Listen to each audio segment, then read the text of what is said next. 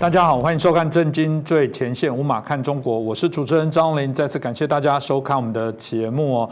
嗯，在最近哦，这个美中关系哦，我认为哦越演越烈。我们看到许多从这个啊原来的这个经济啊、政治、军事的角力，包含这个东京奥运刚结束，大家发现哇，美国在最后一天超车金牌数赢过了这个中国，中国哇，很多人很气愤啊，说怎么哪有赢过呢？只要加上香港跟台湾的金牌数，应该最后还是我们赢哦。当然，这个的网络上。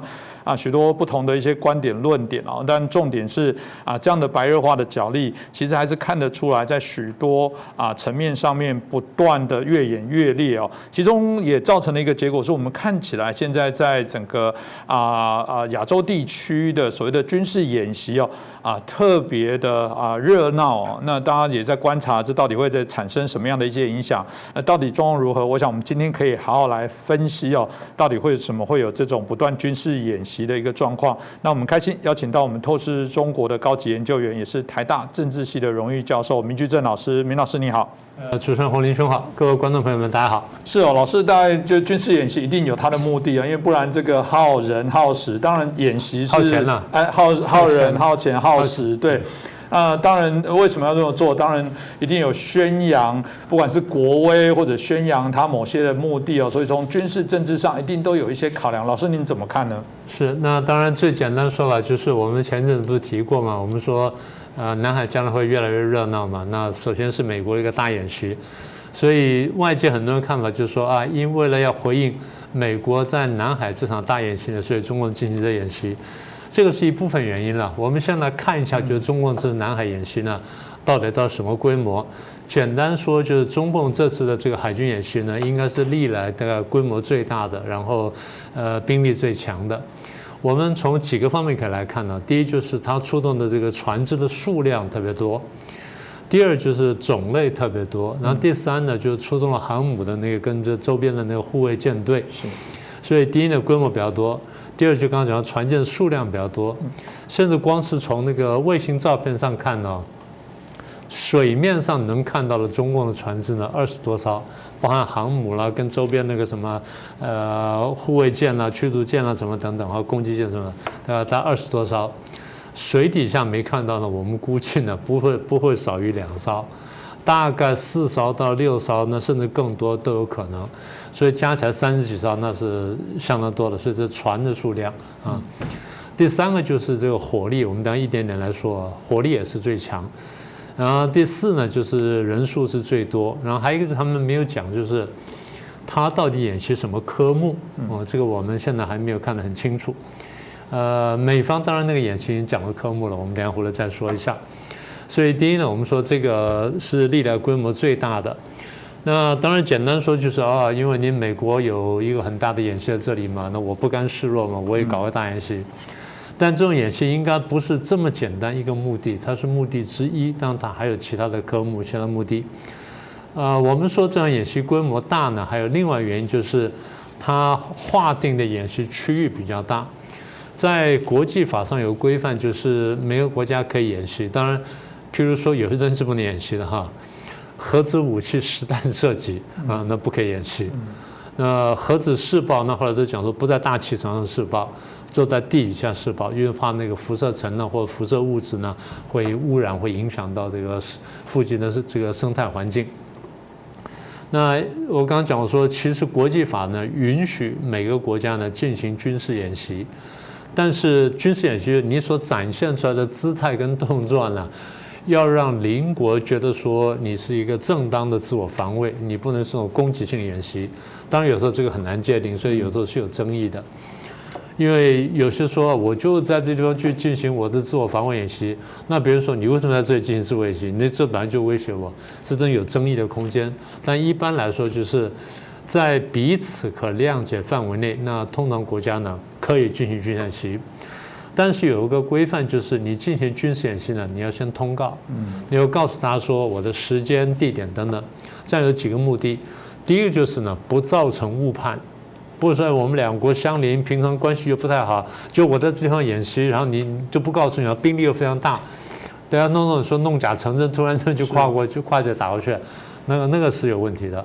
所以一般来说呢，呃，你会通告，你会公告大家，这第一个就让人家知道你的目的。第二，公告就是时间地点，通常会把那个坐标标出来啊，东经几度，北纬几度，到到几度几度什么，这是地点。时间是几月几号几点几分到几月几号几点几分。通常就是时间一到之后，我不会立刻开始演习，我往后拖一点点时间，就是避免说有不知情的平民的居平民的车船飞机什么的经过演习区域，那免得误伤你，这样酿成国际冲突，所以就不好了。所以把区域划定，把时间什么都讲清楚了。那么中共这次演习规模大的另外特点就是它区域化的很大。呃，各位仔细看一下他发布的消息，然后看的图哈，它从海南岛的东边一直延伸到西沙群岛的东北方，所以这个规模是非常大，范围是非常大的。呃，一般来说大概是十万平方公里。各位大概一向没有概念，什么叫十万平方公里？简单说就三个台湾大，啊，三个台湾这样排下来，或者说一个福建省这样排下来，就差不多十万平平方公里大大小。所以这么一画下来之后，然后时间也也规范出来，告诉他说：“哎，我这边有这么演习，你把时间、地点、区域，然后这些船只的，你一算一下，说哦，这规模的确相当大。另外还点什么呢？我们从哪看出来呢？他参与演习的军种非常多。第一，我们刚刚讲的海军了，对不对？然后有这个航空母舰，所以有空军的、海军的、海空军的参加。”另外呢，有单独的空军的部队也参加。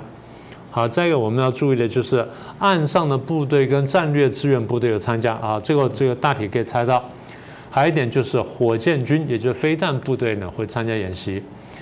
现在至少到截稿为止啊，我们没有看到明确的消息，但是国际上一直有消息说，它可能会试射弹道飞弹。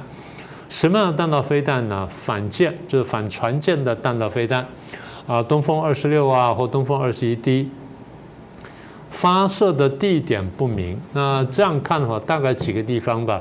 呃，你如果真的说长城打击的话，你可以从西北，从甘肃啦，或从这个新疆啦、西藏啊那边打出来，那这是比较远的。那比较近的，比如从江西啊，从福建打过来，或者从广东、广西上打过来，那这是比较近的。所以我们现在还不知道。那简单说就是，如果他的这个演习的话呢，也值得注意。为什么呢？我们刚刚讲说演习的科目，虽然它没有完全公布，但你看它出现的军种、跟那船舰的数量啊，什么跟那个范围大小呢，你大概晓得说，哦，他大概准备演习什么呢？就是如果南海附近发生冲突。或者说台海附近发生冲突，它都可以在在一次演习里面用几个科目把它包装起来。所以说，将来如果呃南海部分发生了什么样的冲突的时候，那有美国船只过来或什么船只过来，我看我怎么打法。然后譬如说，呃水文资料啦，或者说这个我从哪边发射时候这个角度啦，甚至什么。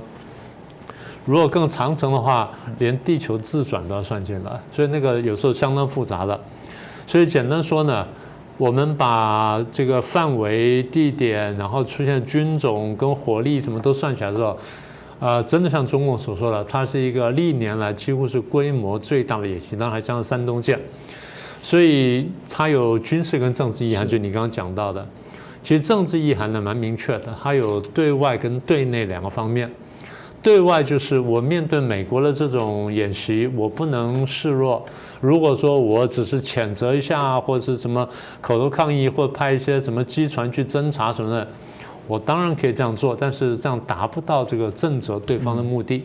所以我必须要在啊，简单说吧，御敌于国门之外。我不是真的要打仗，但是呢，至少我做出的姿态来说，我完全不怕你，完全不示弱，所以我。有这么一个演习，那么这是一般的说法。那再一个就是呢，对内的考量，因为如果说我对外这么弱的话，我习近平现在这个位置恐怕不容易坐稳。更何况现在一直传说我习近平要寻求第三任、甚至第四任，甚至无限期连任。那中共规矩一般来说，我们不是讲要做两任嘛？一任是五年，就十年嘛。那现在十年到了之后呢，他等于要破坏规矩，再继续干第三任、第四任，然后一路干下去。那人家就问一个问题说：你何德何能？你为什么可以继续干下去？你为什么可以坏这个规矩？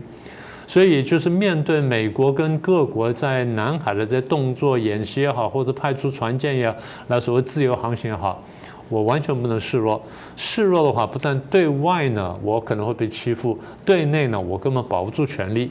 更何况二十大马上就要开了，我的人马什么上来等等，所以不管怎么样呢，对内也不能示弱啊。这政治上意涵，这样你刚刚问的第一个部分，第二部分的军事意涵，军事上简单说就是。我的海军呢也蛮强大的，因为大家过去不认为说中国有什么海军，不认为说中共的海军有什么样子，啊，当然这十几年来他们拼命造舰，他们自己说啊，我们海军造舰跟下下饺子一样，一年一两个，一年一两个，你看哇，速度这么快，对这个速度呢，实在是让人觉得惊讶。但是我们还要看到一点，就是你这些船舰呢，你没有经过考验。也就是说，你至少要经过实战的考验，哪怕是小规模的，你开出来了，然后在战场上你用应变，然后发射东西，你不会说失误，不会打到自人等等，这些都需要演练的。那我们没有看过演练，没有看过实战，那没有实战，次于实战的就是演练。所以他要把海军亮出来，把这么多船都亮出来，然后把吨数亮出来，把火力亮出来，然后再猜什么呢？要练协调。要把协调亮出来，说哦，我真的能够指挥，我的旗舰呢是一个什么，呃，巡洋舰或者一个这个导弹驱逐舰，然后我这边是旗舰去指挥哪条船怎么走，怎么怎么打等等，所以这些呢得得亮出来。第二呢，它其实是演习呢，将来如果我要打台湾的话怎么打？那你说这个在南海啊？为什么呢？因为中共的战法有点叫组员打点啊，或围点打援，这个很详，我就不详细解释了。简单说就是他在考虑，如果我要打台湾的话，那美国跟日本可能会来干涉，我会怎么样的拒止他们的干涉，就把他们挡在外面，然后我在这边打台湾，所以他也同时也是演习打台的一部分。也就是说，这演习呢，在政治、军事各方面呢，它都是一个多方位的考量，所以我们也必须关注，也不能掉以轻心。是，刚刚明老师都还提到，从八月初，美国也是一样啊，号称这个啊四十多年来最大的这些军事演习，跨十七个时区哦，哇，十多个国家。那当然，刚刚提到了中国也不示弱啊，同样来做南海的大规模的演习。那当然还不止如此哦，从八月三号到八月九号，啊，中俄也在宁夏省也做这些联合演习哦。那啊，人数这个据称也高达一万人。那老师，这个又有什么特别的意涵吗？对，看起来跟南海关系不大了嘛，对不对？但是它还是有这一些政治上意涵。我们等下回来说政意涵、政治意涵。我们先说说这次演习的规模。这次演习呢，就像刚刚主持人说，在宁夏，然后是九号到十三号，大概连头带尾五天的时间。呃，双方兵力呢，就像刚你所说的，高达一万人。一万人当然不是一个特别大的演习了，一般来说大到大概三五万，我们叫做比较大。那一万人呢，那两边各一各五六千呢，也就一万人了。不过规模仍然不算太小。那我们这次注意到的呢，倒不是说他们这个陆军有什么特别，比较特别是中共出动了一款新的战机呢。那这个战机过去没有在跟外国演习出现过。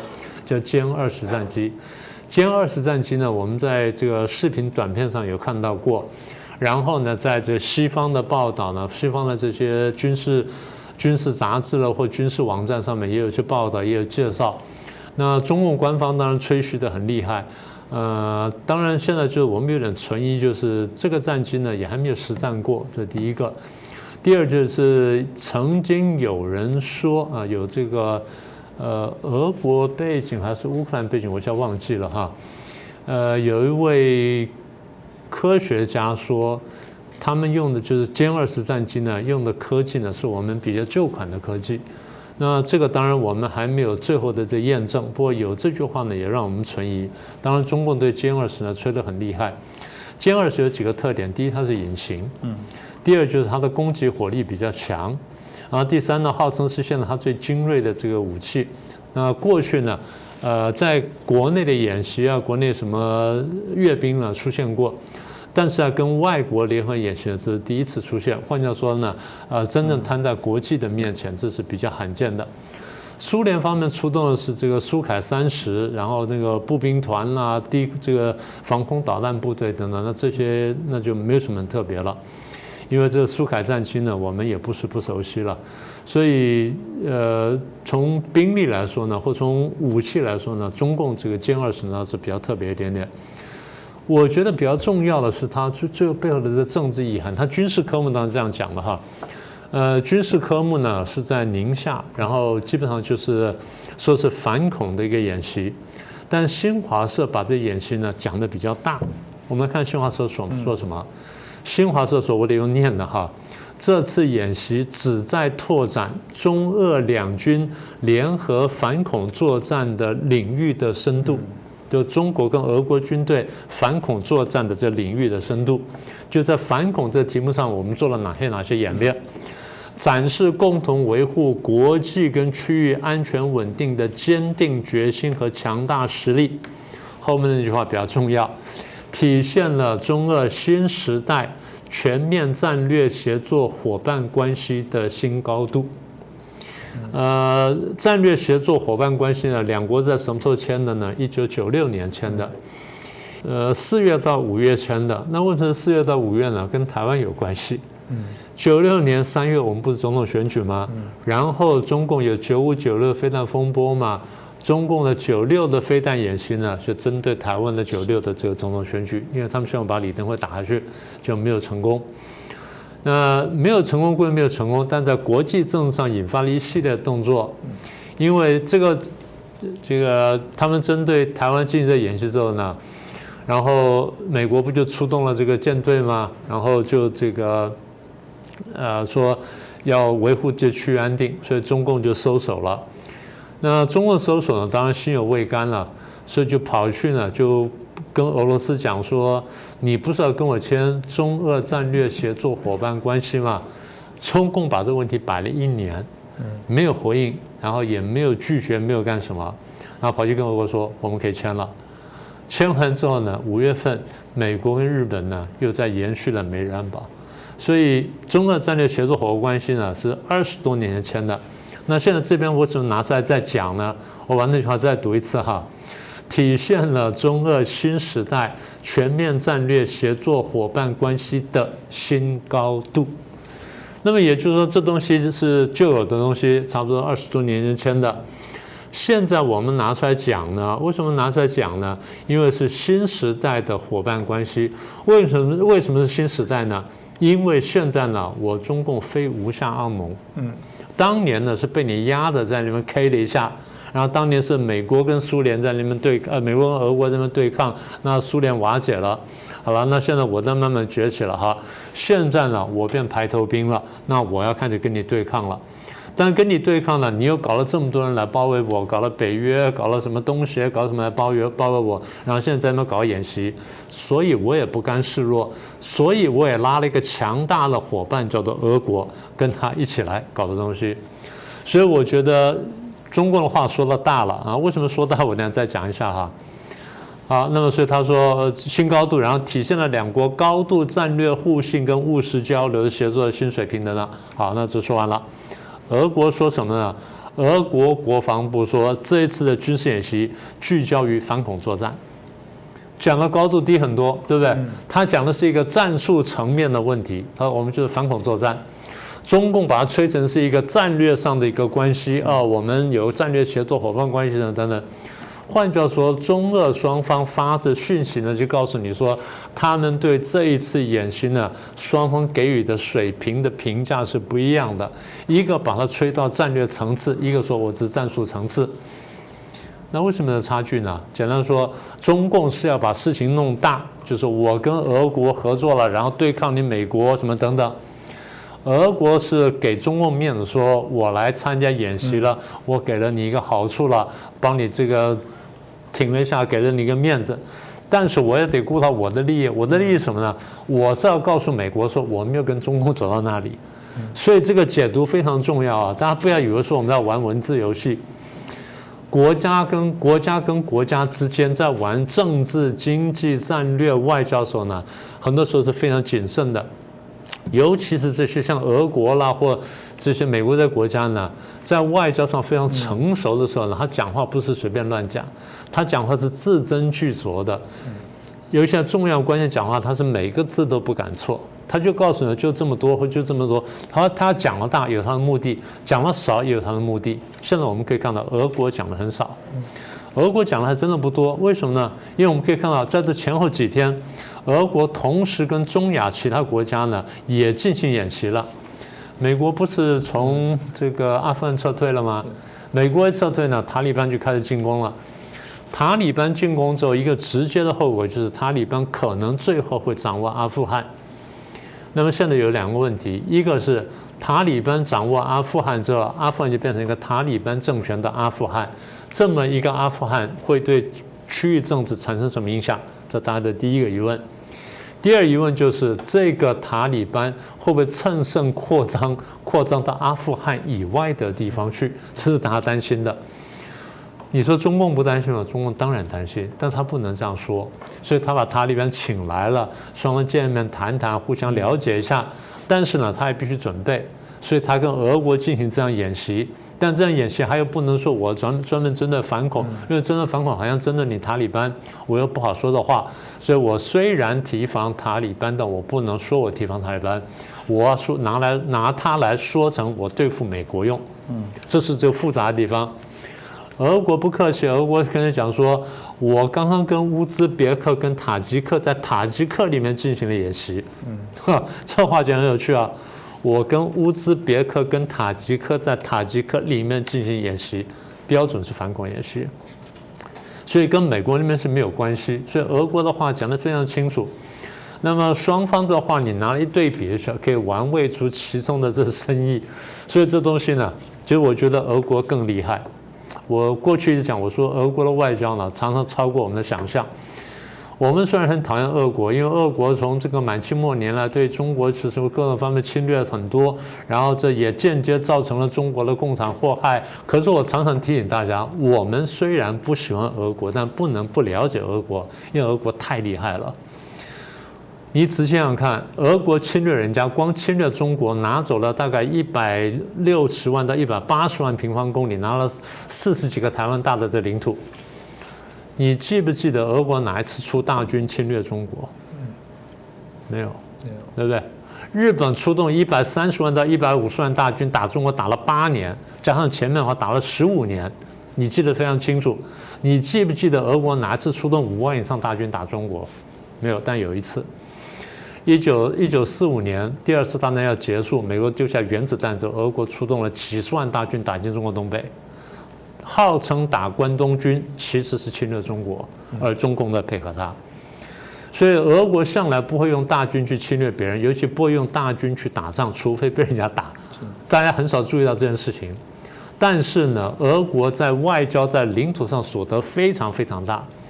俄国从这个莫斯科大公国开到现在呢，成长了几千倍，可是很少用大军去侵略别人。所以我常称赞他，我说俄国是高明的侵略者。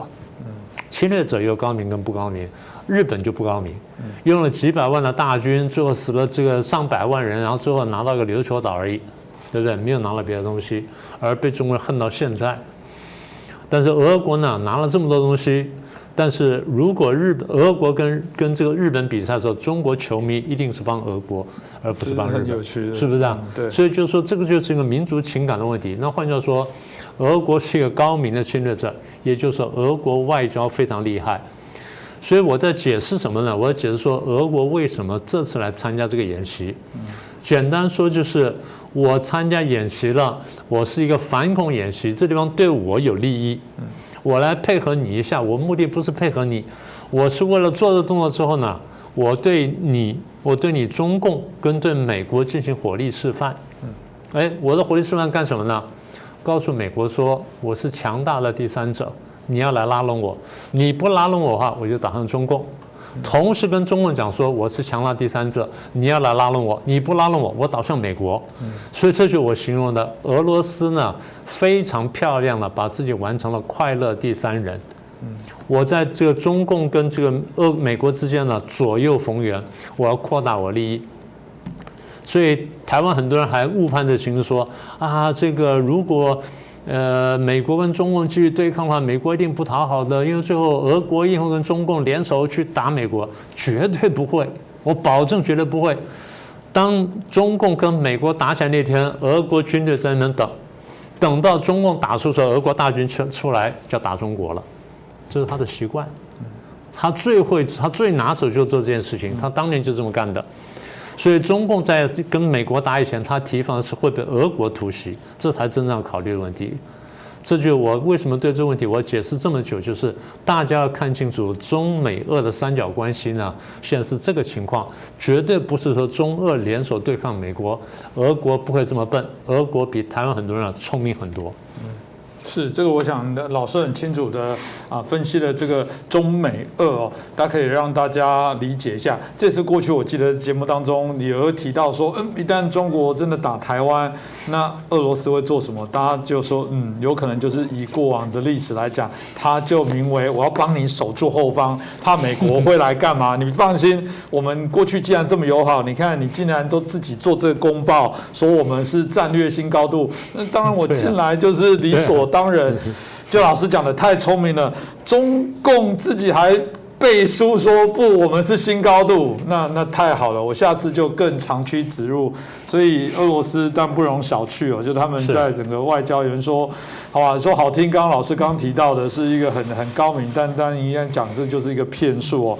那当然啦，就是回到这件事来讲，美国海军刚刚提到了他们这个大规模的演习的过程当中，那有人说，当然他就是针对中国，有人是扩大到说包含他现在“一带一路”哦，扩大许多对于呃。非常多的国家的影响，美国可能要做好这个串联各国啊，统一啊，就是大家可以同一个阵线来作为对抗啊。那老师怎么看待这个部分呢？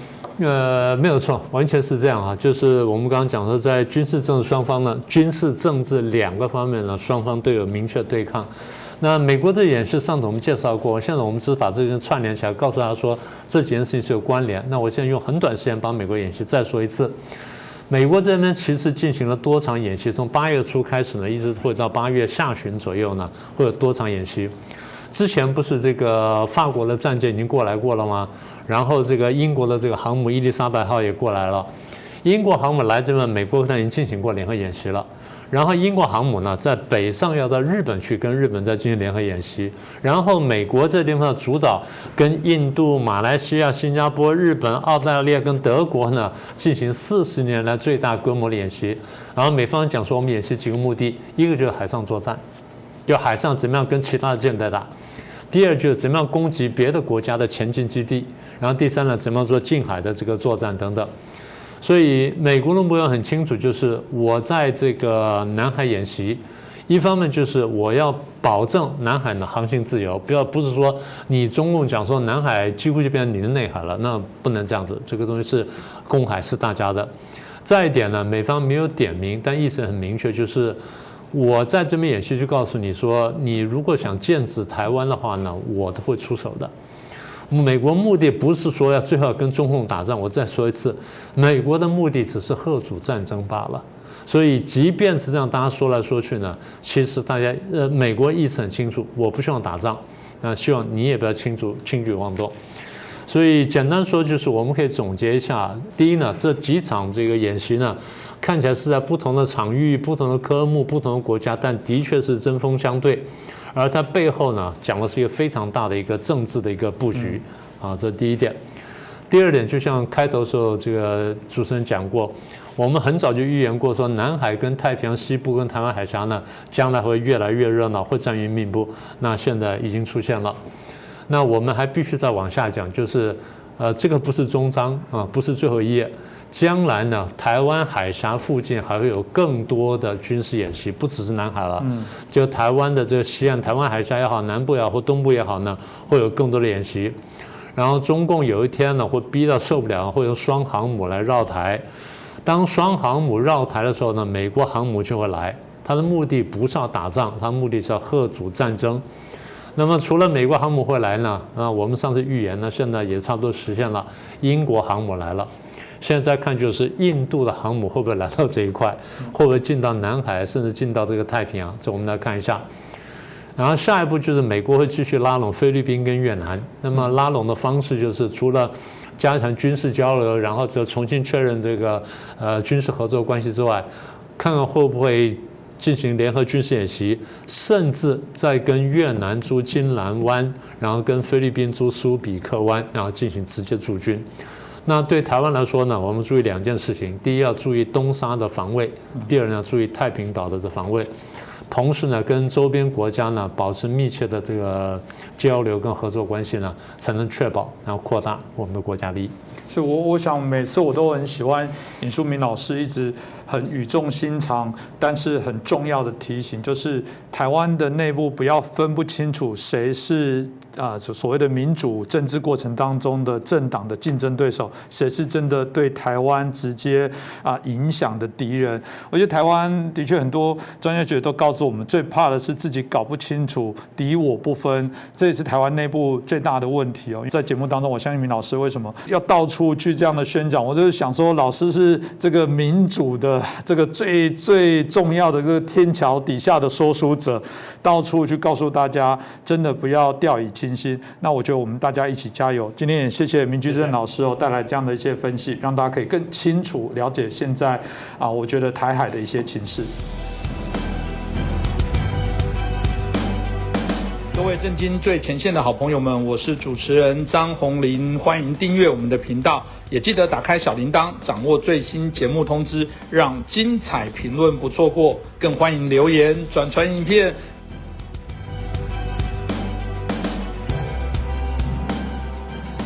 大家好，欢迎收看《震惊最前线》，无马看中国，我是主持人张林，再次感谢大家收看我们的节目，我们。啊，节目的收视订户已经快突破十九万了，我们继续努力哦，我们还是希望能尽快的达到二十万哦，对我们自己自我设定的一个目标。我们的节目原则上在每个礼拜三跟礼拜六，在台湾时间晚上的七点钟会做首播。那我们在礼拜一、礼拜二、礼拜四台湾时间上午十点哦，我们也会有精华版的这些节目会分享给大家。那当然欢迎大家可以订阅，可以按赞哦，那也可以这个啊，这个开启我们的。小铃铛，随时我们有新的节目上架之后，可以提醒大家，让我们精彩的节目不漏接哦。在最近，大家有在关心军事来讲，当然会关心美国从八月三号开始哦，啊，举办了一个二零二一的一个扩大军演的一个啊项目哦。这个项目非常的大哦，因为整总共跨了十七个时区哦，那啊包含了欧亚非哦。那这是一个非常大的规模，这个呃，有人号称这也是过往史无前例的部分。当然，呃，有人说这个就对于中国啊，包含跟俄罗斯哦。啊的一个宣誓哦，那当然，《环球时报》后来这个总编哦，也针对这事情也说，哎，中国同样的，他们也发起了这个所谓的南海的大军演哦，他们甚至直白的就说，这当然就是来对应美国要举办这样的一个扩大军演的呃反制的一个手段哦。那这到底会不会演变成一些啊擦枪走火的事件，或者这是各自哦啊呃各有盘算？我想这个问题值得我们啊今天的节目好好。来了解一下，那我们很开心哦，也是我们第一次邀请到我们前啊中共海军司令部的中校，我们姚晨姚中校，我们谢谢他啊，特别跟我们连线来帮我们啊评论这一个议题哦。我们首先欢迎一下我们的姚中校，主持人好，大家好，尤其是台湾的朋友们，是我们欢迎姚中校。那我想，我们一开始当然就请教一下姚忠孝，因为我们在这次美国的大规模的演习，我们刚刚提到参与的国家有十几个国家，然后进行这所谓的高端的一些军演，当然引起许多大家的关注。当然，刚刚已经说了啊，中共也这个不甘示弱，也同样要发起这些演习哦。所以这部分我们就请教一下忠孝，您怎么看待啊这次的军演？会不会大家担心的会擦枪走火，或者这个只是目前看起来只是两边例行的校正？那请问一下，我们中校您怎么看呢？嗯，我们一直在关注这个呃美国这一次呃四十年以来最大的演习，最大规模。它现在横跨十七个时区，它的意思就是美国的意思就是，呃，要在全球嗯进行防卫。一个呢就是啊，当然美国主要的战场会设在西太地区。呃，但是呢，也要防止在欧洲和这个非洲，包括中东地区，呃，会出现什么问题？因为毕竟，呃，欧洲这一块有俄罗斯的这一块虎视眈眈，第二个在中东地区呢有伊朗啊，但这些呢都是比较次要的，啊，主要的是在亚洲、西太平洋地区对着中国来的。那么，呃，关于这次演习，这个刚才主持人提到的，就是，呃，美国的这个胜利号舰载船进入中共的演习区域。这个呢，你要从二零二零年，就去年的七月份，中共本来计划在也在西沙这个区域里面组织军事演习，当时的这个美美国那个国务卿这个蓬佩奥就说过，南沙不是中共的领土，西沙是有争议的地区。那中共在这一区域进行军事活动，威胁到了航行自由和周边国家的安全。这样的话，也就是这个军机，美国的军机和军舰呢，也介入他的，也进入了他的这个宣布的这个演习区域。最后，中共没有办法，这个就把这个演习撤回去了。撤到了北部湾、雷州半岛，就到到它的内海去演习了。嗯，还是不敢跟美国对抗，这样。那么这一次，中共居然划定了十万平方公里的这个区域进在西沙区域进行演习。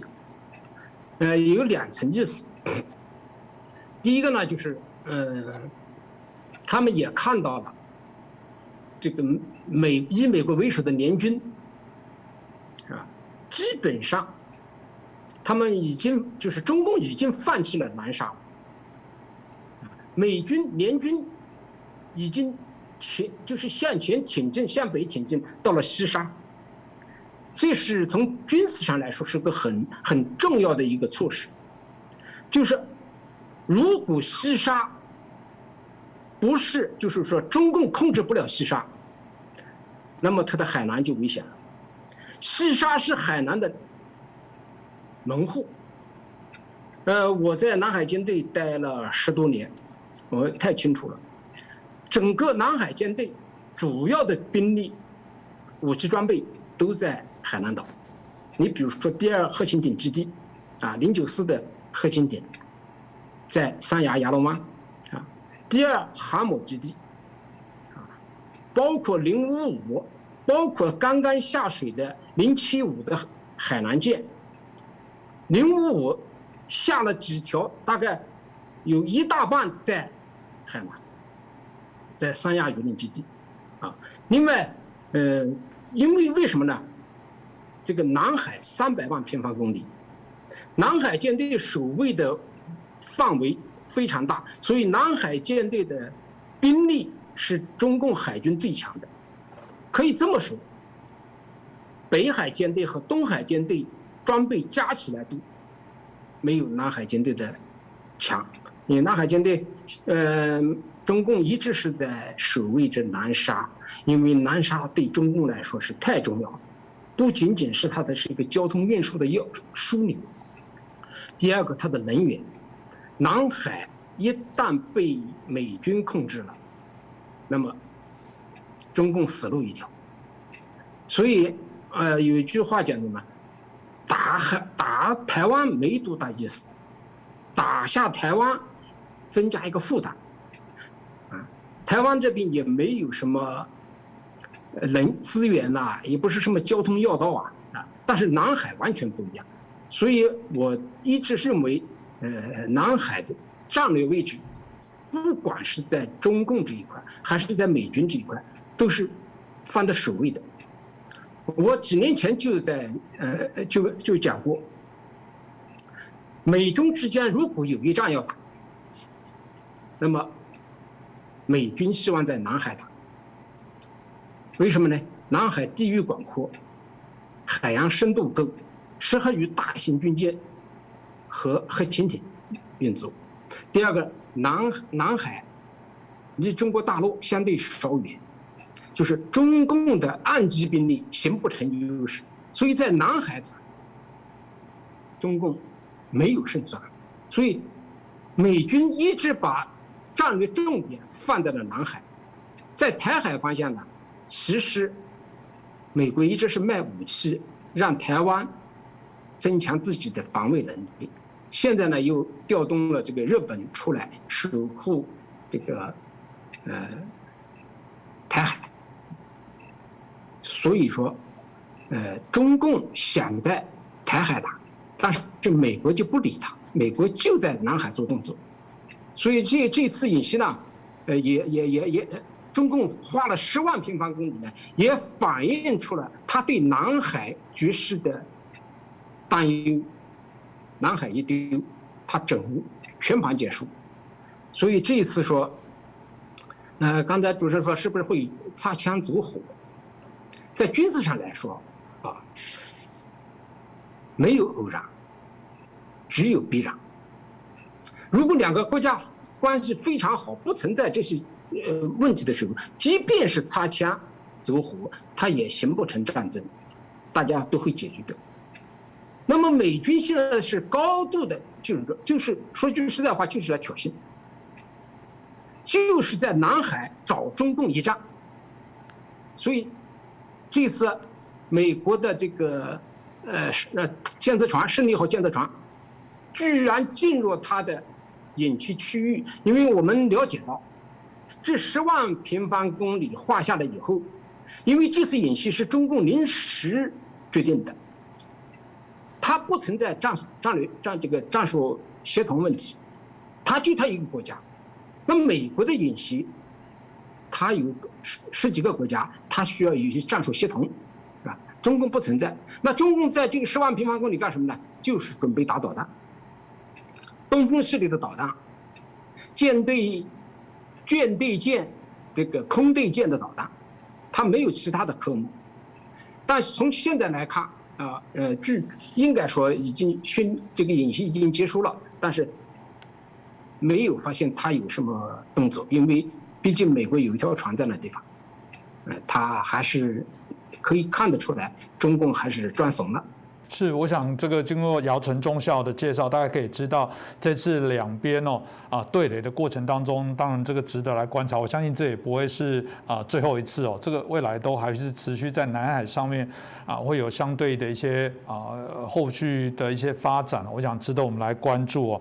当然呃，过去美国的这个所谓的国家利益杂志曾经有报道过说，美中啊如果在我们谈到这个啊有关啊在解决不管是台海的部分，他们谈到。要怎么快速能解决？当们谈到一些资讯的掌控，特别也提到了制空、制海的一些权利哦。谁能掌控，谁能就快速可以来决定啊整个战局的走向，甚至可以快速的完成这个战局。从我们姚忠孝您来看待这件事情，您会怎么解析呢？这个台海作战，如果说呃没有美日介入，那么中共肯定能控制。特别是台湾海峡的制空权，有了制空权，它就有了制海权。那么现在在美日介入的情况下，中共得不到制空权。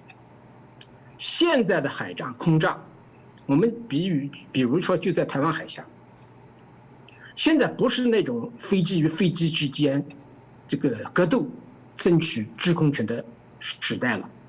现在的现在是导弹化、超视距攻击。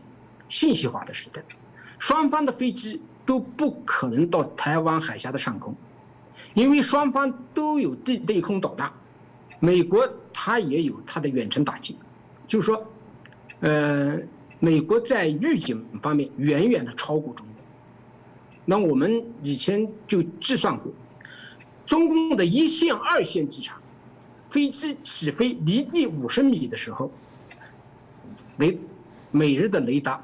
包括台湾的雷达就能发现它们，一发现以后发射导弹，超视距攻击。现在的导弹都是一百两百公里就可以击中，那么谁谁的这个超视距攻击，谁的预警能力强，谁就有制空权。毫无疑问，美日有绝对的制空权。中共，你看中共的这个航空兵、空军。它除了它的所宣扬的歼二零有隐身的功能以外，他其他的飞机他都没有隐身，突发能力非常差，他一起飞以后就会受到攻击，所以台湾海峡，中共不可能就目前情况下不可能有制空权。那么没有制空权，他就没有制海权，他的舰艇根本就不敢进来，因为飞机打舰艇打的太容易了，这个还有有一点呢，就是我在这里也要呃介简单介绍一下啊，美中之间他们在情报、预警、指挥、网络、电子对抗等方面，中共我。比美比美国差至少二三十年。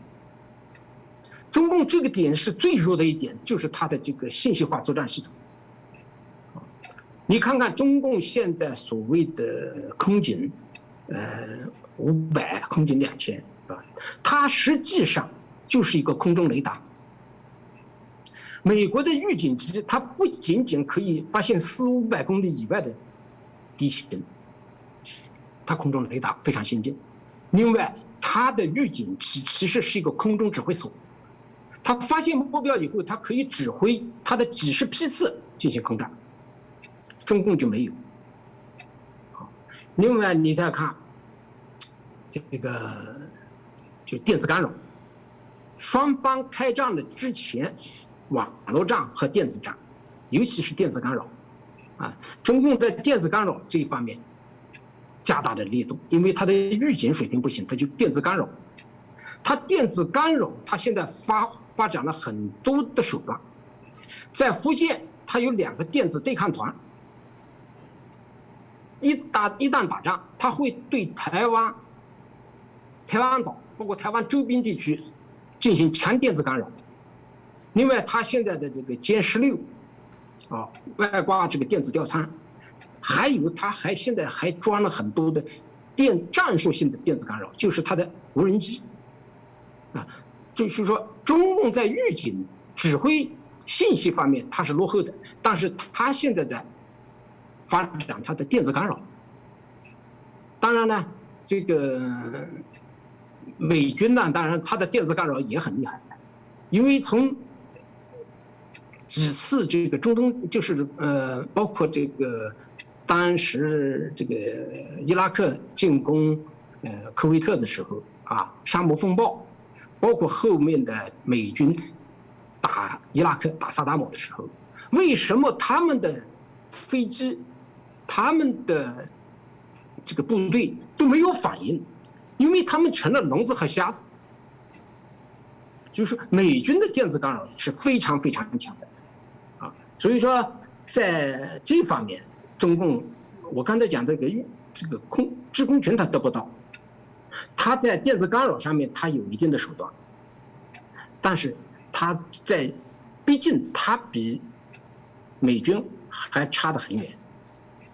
美军现在有装备了很多反辐射导弹，肯定一打仗会把干扰源给你摧毁掉，啊，所以说。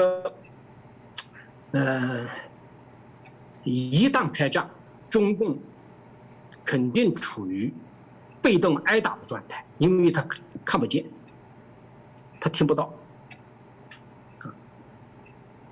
这个目前的战争呢，嗯，就是说，假如在台海地区发发发发生战争，包括南海地区，嗯，他他他纯粹的是海空军作战。那么，联军为避开中共的暗基优势，因为它暗基很多的这个地对空导弹，它有个保护性打击，所以说美军一开始它的航空母舰不会抵近中国大陆边上，它的这个远程打击能力非常强，啊，它不仅它的 B 一、B 二 B、B 五十二，好，包括它的潜艇、它的航空母舰、它的驱驱逐舰上面发射的这个战术式。巡航导弹可以对中共的目标进行毁灭性的打击，外科手术式的打击。那现在看，这个战争不会拉得很很长，就是如果开战起来以后，美军首先啊，比如说电子战毁掉中共的电干扰源，第二个毁掉它的这个核发射装置，地面的核发射井一定要把它毁掉，海南岛的三亚的呃第二核潜艇基地要把毁掉，要不把它们毁掉，对美国对日本都有危险非常大，所以首战几个波次打击，第一个波次打击去打掉它的核设施。第二个波次打击就打掉它的前线的一线和二线的海空军基地。这个说实在的，以美国现在的五条航母出来的这个打击能力，也用不了一星期，中共全部就是海空军和火箭军全部会瘫痪掉。这个我们都都有过计算。是，我想刚刚我们姚晨中校介绍的部分，大家可以知道，如果这个我们谈到的这个中美开战，在这个有关资讯战、制空制海的部分，哪怕延伸到台海的战争来讲，应该可以让大家比较清楚的轮廓。刚好我就接着很想再问，如果听起来他要统一这个台湾，他想要来这个攻打台湾，呃，显然有一定的呃我们挑战哦。那会不会他们能呃，就是必须要用其他的一些方式？因为刚刚提到制空制海如果难，有人就说那就打飞弹啊。的确，过去有一些武统学者说，那就打几颗核弹过去。如果这个台湾两千多万同胞这个还极力抵抗的话，干脆就都把它杀光，反正再重建中国，嗯，什么都没有，最多就是人，再拨个几千万人，甚至超过两千三百万人过去都没问题哦。这个在很多的武统的哦，这个更激烈的。的学者常会谈到，还是没问题。就算自攻自海的问题，这个能能这个暂时不能解决，我们至少还有几千颗的飞弹可以对准台湾等等哦。这些言论，我想一直在台湾包含内部也有不同的声音在做这些流传哦。那请问一下中校，您又怎么看待这样的一个状况呢？呃，这两年，呃，我一直关注台海这个军事形势。现在从中共的这个周边的军事形势来看。打印度没有意思，解决不了什么问题，啊，那么跟日本打，他没有把握。日本非常强，这个一百五十架 F 三十五，包括他的这个这个呃，你别看日本吧，就是说就是能不生生的，他有这个这个呃和平宪章约束他吧，但是他我一开始认为。日本协防台湾，他只要他不不公开说协防台湾，他只要隐性隐形参战就行了，因为台湾有事，日本肯定不安全。这个这个事情，呃，日本的政府，呃呃，社会老百姓也有有个共同的认识，这个是肯定的。台湾被中共拿去以后，日本。危在旦夕。台湾拿走以后，第一岛链这个整整个的巴士海峡这块封锁以后，日本的呃能源物资进口都是处于瘫痪状态，所以日本是不可能看着台湾被中共拿下的。中共在东海跟日本打，呃，日本这个国家他要全力以赴的话，中共拿不下他。这是东海。我刚才前面讲的这个南海，南海它根本就没有胜算。对吧？那么东海没有胜算，南南海没有胜算，呃，中印边界打没有意思，那么他唯一的目标就是台湾。打台湾，我们从中共的这个军事规模和实力来说，有两种情况。第一个，我我有我有时候看看台湾的一些媒体，有一种说法不准确，对吧？中共如果下定决心，不惜一切代价登上台湾的，他是有这个能力的。不，你我我们不说别的，他不惜一切代价，他有他沿海十一个省市，他有几万条海上预备役，这个这个几千几万条船往这里开，你真受不了的啊！就是。中共登陆台湾，他是有这个能力的，所以不要认为他没有这个能力。嗯，但是呢，第二个意思就是，在美日联军协防的情况下，中共就是登上了台湾岛，他也打不赢。为什么呢？你比如说七十二军、七十三军就登上了台湾岛，那美日把台湾海峡一封锁。你的后继兵力上不来，你那两个军在台湾岛就是哦死路一条，就是第二个古林头，对吧？古林头战役，台湾朋友们都比较清楚，对吧？他当时那么近的距离，就是金门那个那么近的距离啊，十几二十公里，几十公里，他因为天气原因。他后续兵力上不来，他导致了九千人完蛋，这是一个。如果说打台湾岛、打台湾、台湾海峡、台湾海峡，对于台湾来说是一个天然屏障。那么，我们从这一次美军的这个这一段时间来，美美日联军的演习是什么动作？美日的联军，你比如说，美国的海军陆战队。日本的陆上自卫队，海战要他们参加干什么？实际上，他们以关岛为中心，把整个的美军的小兵力分散在各个小岛上。一旦中共登上台湾岛，他们会反登陆，就像当当年这个，呃，金日成打南韩的时候，好吧？美军联合国军仁川登陆，把切开。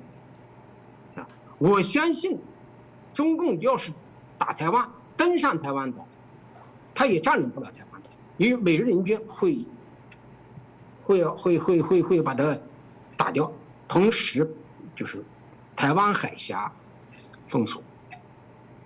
中共打台湾最大的一个呃要素，就是要控制台湾海峡，但是台湾海峡他控制不了。远程打击在这里，美军的远程打击，美日联军的 F 三十五，包括它的这个丈夫式导弹，美中共的军舰，你你一开始突袭过来了，你比如说中共玩的手段就是突然袭击，突然一下子你变演习变变实战，好，你登上来了。美为什么我刚才讲美日现在把兵力前置？增加增增快它的反应速度。我们过去说，呃，美军一直等待待在关岛，或者待在日本的一些基地，来不及。但是，美日联军现在基本上兵力前置，他就是要防止中共登陆台湾岛。所以说，为什么中共不打台湾？他最担心的是，他登上了岛，他也打不赢。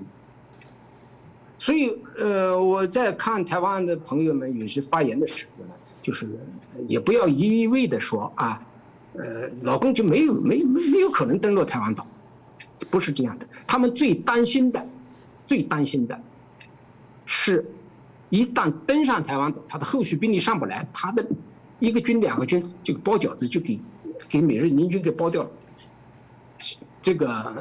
这个观念要改变，因为中共登陆台湾，它是有这个能力的，因为它不惜一切代价。是，那刚刚我觉得也请教一下我们中校，所以那种所谓的我们刚吴同学说打几颗飞弹，甚至核弹就把台湾都把它迷平，都都打平，这种状况我不知道，就您之前在军中的这种氛围，会吗？这有可能会做这样的事情吗？首先我讲，嗯，中共。没有谁敢向台湾放核武器，这一点肯定是他们不敢，没有人有那么大胆子。这是一个。第二个，呃，其实呢，习近平就是想打台湾，就是习近平一个人的意思。他为了连任，他为了控制军权，他一个人的意思。中共军队现在有有这么个情况。我们以前在部队的时候是这样的，它的城市是这样的。你比如说，中央军委要打台湾，那么这个任务下到，首先下到这个国防大学和军事科学院，它的这个呃战略研究部，他们叫战略研究部，他们要这个认真算一算战损，算一算它的成功率。他们现在一算，根本就没有胜算，所以他们的意见就是没办法谈，不能谈。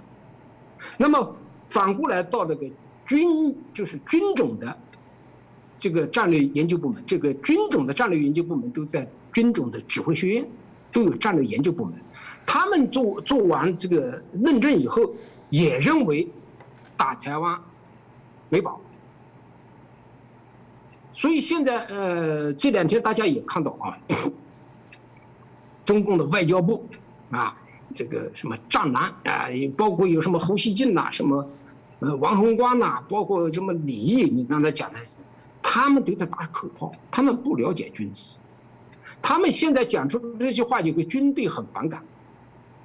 我别的军队我不了解，我对海军太熟了，海军根本就没有打台湾的这个打算，不仅仅现在没有打算。中共打台湾，就是习近平上来之前，也没有明确的要武统台湾、登陆台湾岛、强行登陆，没有。他们的方法是什么呢？通过封锁。八十年代中期制定了丰台预案、丰台作战预案。丰台作战预案是台湾两头在外，能源进口、产品出口，台湾把它封锁起来。导致它的经济崩溃，社会动乱，震荡人气，然后，呃，比如说，亲共的人上台，一国两制，是吧？然后，他们中共会议在台湾搞什么台人治台，也会给你们很多的好处，因为中共这么大个庞大的经济体，想给你们一点好处没有问题，这样子笼络人心，这样的话。达到统一的目的，他甚至比香港的政策还优惠。台湾可以保持军队，但是这种现象，大家就看看香港的结果是什么样的。一国两制，现在都是一国一制，中共根本就不是说允许你一个一个社会主义制度、共产党领导下的这么一个独裁统治，允许一个自由民主的一个政府在这个地方，不允许。香港他都不允许，何况台湾？所以我我今天讲了一句话，就是台湾的安危在军事上没有目前看没有多大问题，有美日有全世界各个国家对你们的支持和协防没有问题。台湾的危险在于你们内部。我最近也看到了，有台湾有很多的这个亲共的人，是吧？好，包括这个像。呃，向这个中共提供情报什么的啊，我已经在视频里做过。美国为什么不卖 F 三十五给台湾？这个是肯定的。第二个，我在海军的时候，我们人手一一个小册子，我的小册子里面，台湾军队排以上的军官的花名册我都有，包括你们飞行员的代号，各个人都有，因为你一起飞一念代号。大陆方面就知道，张三李四王二麻子，谁都知道，太透明了。台湾军队里面以前这国民党培养的一些将军们，这个这是台湾最大的危险。危险在什么地方呢？危险在一旦中共要动武的时候，有一个内应外合的问题。堡垒从内部攻破。我今天呢，就在这个台湾这个媒体上呢，我就是呼吁一下，啊，台湾，包括国民党，包括一些亲共的人，你们真的不要去相信共产党。你看看香港是什么样子，你就你就，你根本就不用相信他啊！国民党两次跟中共国共合作，两次都吃了大亏。目前香港搞成这个程度，一国两制已经不可信的情况下，你们还在这里清共，这真的是不应该。呃，当然台湾是一个民主制度，对吧？允许大家说一些话，但是有一点，呃，我我我我我我提出啊，一旦战争爆发，台湾你们得实行军管。不能让他们胡说八道，军管里面一，那是军事管管制的时候，就就跟民主，那那那有区别的，对吧？言论上也要控制，行动上也要控制它。你比如说，日本偷袭珍珠港，太平洋战争爆发，美国政府干的什么？把日本的侨民集中的关起来，当然给饭给的吃，生活很好，就是不让他们做一些危害，在战时做一些危害美国的事事情。那么台湾在就是说，我我认为他们你们也应该有一个叫战时管制状态，这个这个方案要立出来。呃，台台湾的威胁，其实现在从呃事态发展到今天这个地步，军事的军事方面的东西，以及军事方面的威胁已经大大减降低。我刚才讲，中共根本没有办法打台湾，打了他也打不赢，他登上去他都打打不赢。这是军事上大家放心，而且台湾这一段这这这些年来，这个军事装备发展的非常好，啊。美国一，台湾要什么，美国基本上卖什么，而且美日都是政策已经清晰化了，清晰的不得了，所以在军事上，呃，大家也不是说马放南山要松口气啊，就说危险性很小，但是你们的危险来自于你们的内部，一旦里应外合，你比如说军队哗变，控制了一个港口，老共就从这个港口一上来，里应外合，你真的不好办。所以，台湾的危险来自于他们的内部。是。我想姚晨中校所说的部分真的是啊非常值得台湾真的要好好来行思。我也非常同意哦，最怕就是窝里反里应外合。台湾的确啊，因为民主制度哦，中国啊特别中共也利用这样的方式来进行渗透。那当然呃，台湾内部我刚刚听起来有危险，大家还是会反问：难道习近平就不危险吗？因为刚刚啊姚晨中校也提到了，呃，这个许多习近平现在啊称帝要称王，让许望。在继续在第三任的连任，很多人说，其实他内部可能都会面临到一些不同的声音哦。所以这部分大家就会反问：您过去也提到过，说习近平他可能事实上也面临到可能呃超过想象的这些危险哦。那这部分呃是不是也可请一下中校可以帮我们来解析一下？您怎么看待呢？是否呃习近平真的面临到许多的一些挑战压力？呃，习近平现在的压力巨大。一个是他面临的，首先面临的党内的斗争，共产党内部对他意见非常大。一个是他的反腐，选择性反腐，把一些大佬们都关起来了，对吧？这个包括什么周永康呐、薄熙来啊什么的啊，选择性反腐，主要的是政治斗争。那主要的现在是什么情况？就是。中共肺炎闹成了全世界对他的围攻，那共产党内部有一股这个潮流，啊，我们经常跟大陆的朋友们聊天，啊，他们有个提议就是换掉习近平，让习近平下台。那么现在到什么程度呢？就是，呃，一旦美国情报部门拿出来了。这个肺炎是中共人为制造的，这么一个证据，要不了多少天了啊，二天，呃，十来天就就拿出来了。那这么个情况，你在全世界弄成了两亿人中毒，四五百万人死亡，包括美国就死了六十多万，赔偿，赔偿的同时要问责。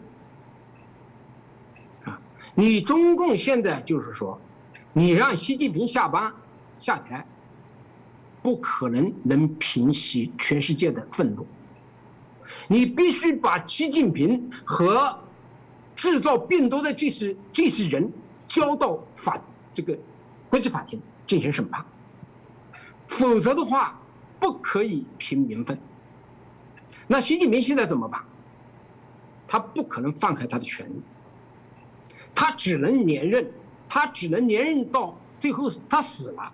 他现在下来，不是说美国包括我们海外这些人要去把他杀了，共产党内部就把他杀了。那现在党内的斗争非常激烈。那反过来说，军队这几天大家也看到了，军队不听习近平的。我两年前就说过，从我们海军老司令吴胜利被抓的时候我就说过，海军是从沈云森司令下来以后，张定发、吴胜利，到现在的沈金龙，全是上海人，全是江泽民的人。我在海军的时候。江泽民没事就到海军去，所以说，海军，你你比如说吴胜利，当了十一年海军司令，退役三年以后，习近平要抓他，查他，弄了一个这个这个这个这个军委弄了一个什么领导干部审计条例，这个审计条例明文规定，退就是退下来一年以内的军官审计。吴胜利退下了三年了，他审计他，海军就反弹了，都吴胜利在位十一年，可以说海军师以上的军官都是他他的培养，都是至少要感恩他。军队的派系非常厉害，呃，军队包括从蒋介石开始，啊。包括从毛泽东开始，中国的军队历来都是山头林立，啊，蒋介石分有嫡系和非嫡系，对吧？毛泽东他也是，但是毛泽东这个人，他又他他表面上他打仗为了你打仗，他会呃对你亲热，一旦仗打完以后，他会除了你，啊，但是毕竟来说，你比如说，林彪在世的时候，在位的时候。四乙的是，海空军全是四乙的。那邓小平上来以后，二乙的是。习近平上来以后，他是个二愣子，他想用强力去控制军队，他适得其反。最后他没有办法，在一九年国庆十十月一号国庆这个宴会上，他把吴胜利放出来了，甚至把他请到了国会。这个国庆的宴会上，啊，当时海军出了一个，说出了一句话，让李克强进入军委，这是一个笑话。但是这个笑话打脸习近平，你李克强又不懂军不懂军事，他是个总理，他国务院和中央军委他是平级的，他不交叉的，你怎么让总理进入军委呢？那就是对习近平不满。这个话出来以后，居然在海军没人去追。按道理说，你这是对习近平的大不忠，没人去追。老司令，对吧？吴胜利，现在的沈金龙都是江泽民的人，都是江西的人。是很，你看看，呃呃，威胁台湾，海军很少出来。海军出工不出力，阳奉阴违。所以说打台湾没有海军你怎么打？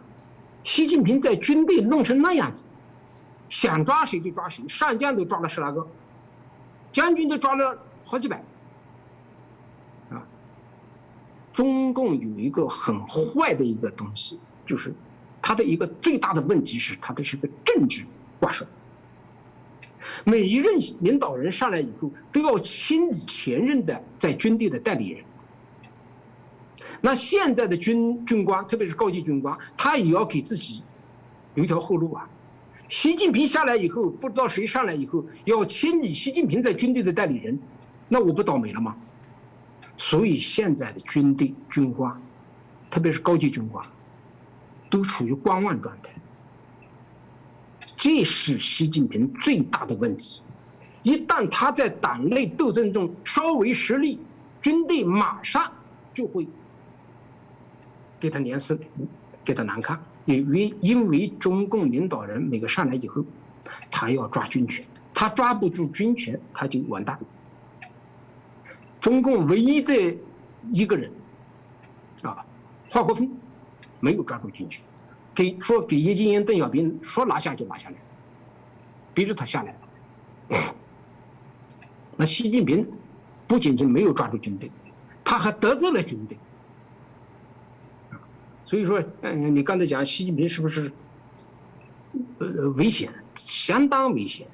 呃，我我可以这么说，这个随时都有可能来一个新闻说习近平怎么怎么的了，这个随时都有可能。这个我们不好预测，但是呢，这个可以这么认为，他他现在就像热锅上的蚂蚁一样的，他是他确实是内外交困，处于这么状态，嗯。是我们今天也谢谢我们前中共海军司令部的中校姚晨姚中校，今天带来我们一个很完整的解析哦。呃，我们其实还蛮开心的，因为可以有啊更深度第一线过往对于中共啊内部运作，特别在军方军事的部分有更清楚的解析。我想今天的节目应该让大家会觉得哇哦，可以听到好多过往可能没有听到的一些角度哦。所以，我们今天还是一样特别感谢我们姚中校愿意接受我们震惊最前线的采访。我们希望。未来还有机会可以邀请您哦，啊，有更多的一些题目协助我们来做一些解析。当然也欢迎哦，因为我们很多的观众非常热心。我常讲说，其实我们线上有一堆啊这个评论员，而且是非常深度啊有水准的这些评论员。我们也欢迎，如果你有什么想法啊，针对我们姚中校所提的这些内容的部分，想要做一些回应，呃，也欢迎留言。也许未来我们都可以把这些讯息再来请教一下我们的中校。台湾的朋友们。呃，你们不要怕，嗯，全世界人民、人民，全世界的国家，都在你们的、你们的左右。那今天再次感谢我们中校接受我们震惊最前线的访问哦。那也谢谢大家的收看，喜欢我们的节目，欢迎帮我们的节目转传啊、按赞，那帮我们订阅、分享。当然记得打开小铃铛，可以随时的掌握我们最新的节目讯息。再次感谢我们姚中校，不客气，嗯。